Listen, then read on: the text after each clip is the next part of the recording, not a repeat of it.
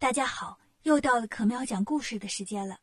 今天可喵带来的是《西游记》故事的第七十五集，《来个猴子当医生》。昨天讲到唐僧师徒过了七绝山，天气越来越热，走着走着，他们来到一座城边，城墙上面飘动的旗子上写着“朱子国”三个字。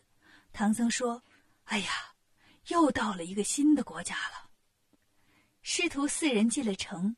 看见街市上人来人往，很热闹。大家看唐僧师徒他们长相奇特，都很好奇。唐僧叮嘱说：“别东张西望，咱们低调一点。”八戒把长嘴挡住，沙僧也低着头。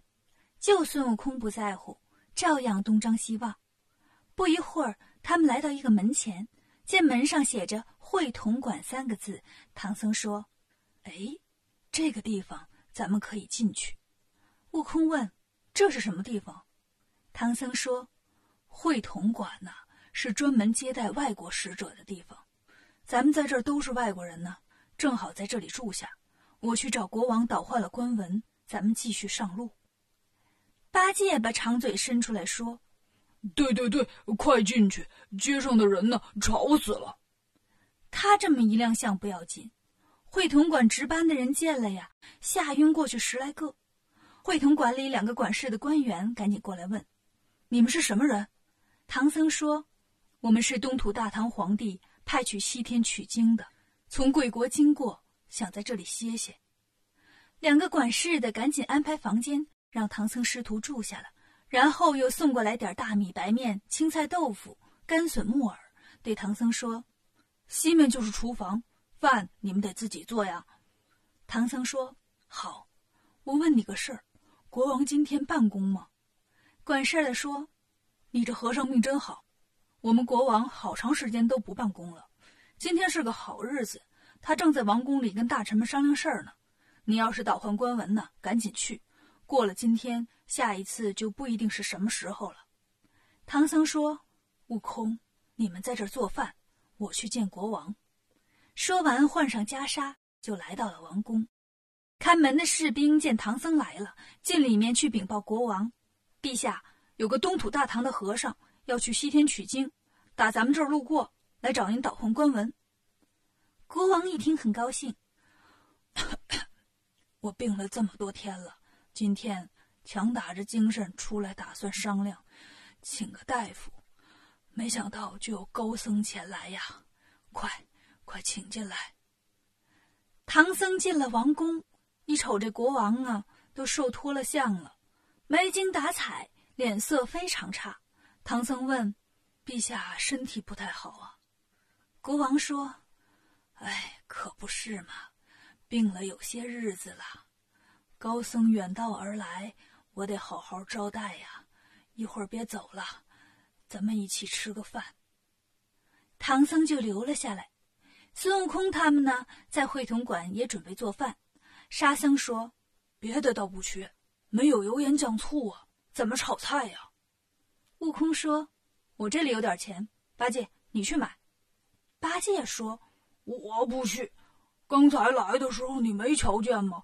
他们都围着我看，我这一出去啊，容易引起围观，万一出什么事儿啊，师傅还得说我。”悟空说：“是让你去买东西。”也不是去抢东西，能出什么事儿啊？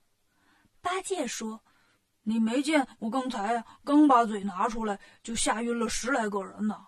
这要是到了市场，吓倒的人不得更多呀？”悟空说：“说到市场，咱刚才从那边过来，你都看见卖什么了吗？”八戒说：“师傅让咱低头，我光看路了，没看见。”悟空说：“哎呀！”好东西可多了，茶水饮料就不说了，满街都是小吃啊，什么黄焖鸡米饭呐，过桥米线呀，煎饼果子烤冷面呐，麻辣香锅烧饼加鸡蛋呐，我买点请你吃好不好啊？八戒听了，口水早就流了一地。哥呀，这回你请我，下回我攒够钱，我一定也请你吃。悟空一笑，哼，沙师弟，你先煮饭。我们俩去去就回。沙僧知道悟空逗八戒玩呢，就说：“去吧，你俩多吃点儿。八戒抄起个饭碗，跟着悟空往外走。管事儿的见了问：“二位长老去哪儿啊？”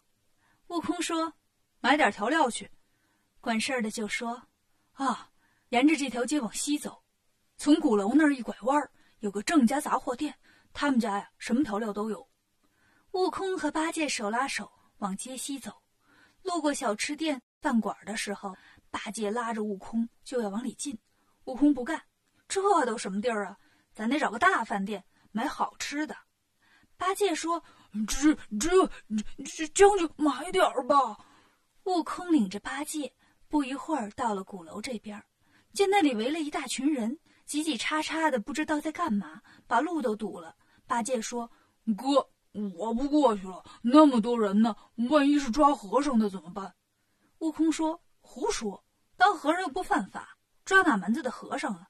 咱不过去，怎么到郑家杂货店买调料啊？”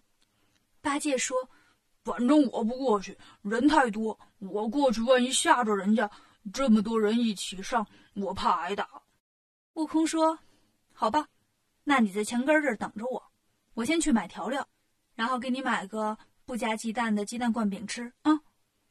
八戒把饭碗递给悟空，自己在这边面壁，嘴对着墙一动不动。悟空呢，来到鼓楼这边，探头往里一看，原来呀，里面挂着张黄榜。什么是皇榜呢？就是皇帝国王发出的公告。皇榜上面写着：“犀牛贺州朱子国国王这几个月身体不好，越病越严重。”本国的大夫都瞧了，谁也治不好。今天特地发出公告，寻找名医来为本国王治病。如果你能治好本国王的病，本国王愿意把国家分你一半，说话算话。看完，孙悟空乐了，正闲着没事儿干呢，好玩的事儿又来了，我可以扮演医生病人的游戏了。于是他放下饭碗，在地上捏起一撮土，往上一扬，念了个咒。使了个隐身法，过去把黄榜扯下来，然后又吹口仙气，刮起一阵旋风，自己呢回到八戒身边。八戒还一动不动的在那儿面壁呢。悟空把黄榜折起来，偷偷塞进八戒怀里，调料也不买了，转身先回了会同馆。鼓楼下围着的那群人被旋风吹得睁不开眼，等风过去了，看黄榜的官兵一看，黄榜不见了。着急了，赶紧四处找，左看右看，看见墙根那儿有个人，背对着大伙儿，一动不动站着，怀里露出个纸边来。官兵们过去就问：“是你接了黄榜吗？”八戒一回头，大伙儿吓得一哆嗦：“我的妈呀，这是个啥呀？”八戒一见官兵，也吓一跳，转身想走，被几个胆大的拉住了：“你别走，你接了黄榜，你就得负责给国王看病。”八戒说：“什么黄榜绿榜啊，老猪没见过。”官兵说：“不不，不是在你怀里揣着呢吗？”八戒一摸，还真有张黄榜，打开看了看，忽然明白了：“臭猴子，捉弄我！”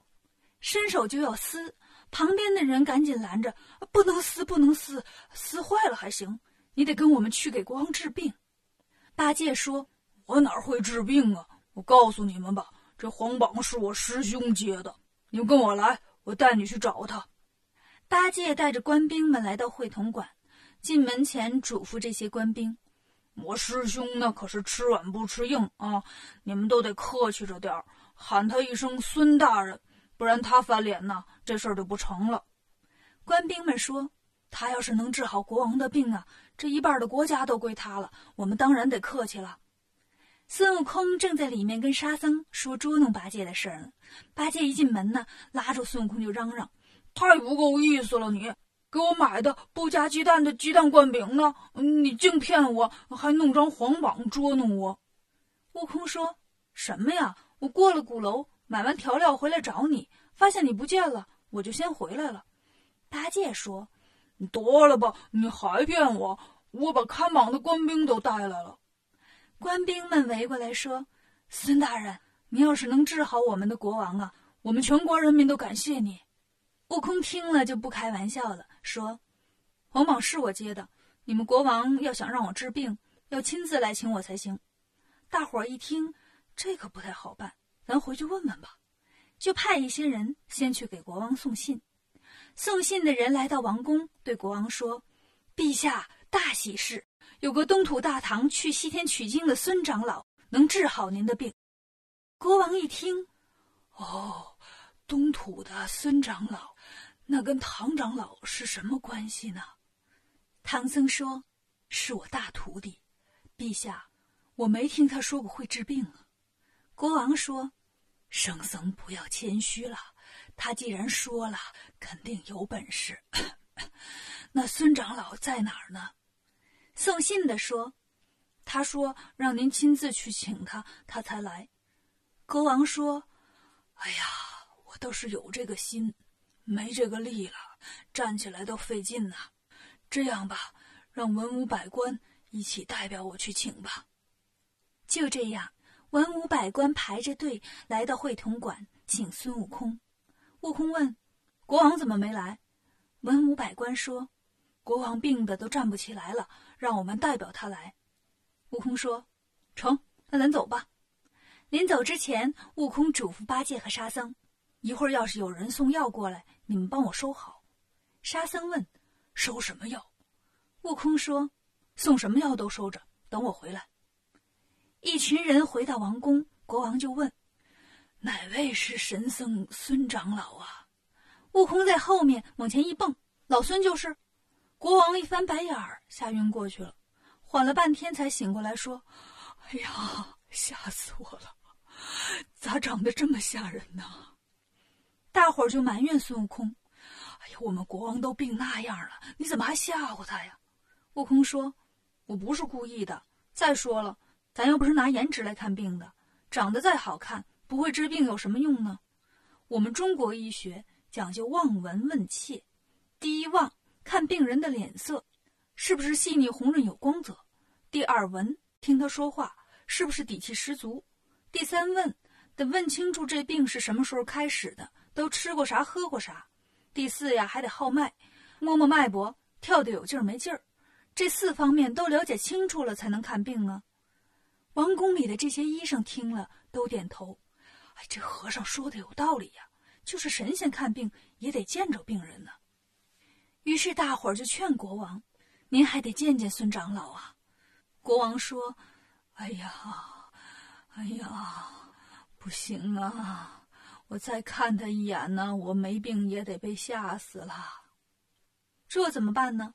悟空说：“不见面也行，老孙还会。”悬丝诊脉，大伙儿听着都新鲜呢，赶紧又去告诉国王。国王一听，悬丝诊脉，那行，不见面就行。这时候，唐僧把孙悟空拽到一边说：“你可别胡来呀！你跟了我这么多年，我怎么没见过你会治病啊？还悬丝诊脉，你吹呢？丝呢？”悟空说：“要丝还不容易。”说着，在尾巴上拔下了三根毫毛。捻一把，叫声变，变出三条金丝线，对唐僧说：“这不是丝吗？”孙悟空要为朱子国的国王看病，他能手到病除吗？关注可喵讲故事，订阅《少儿西游记》，更多精彩等着你。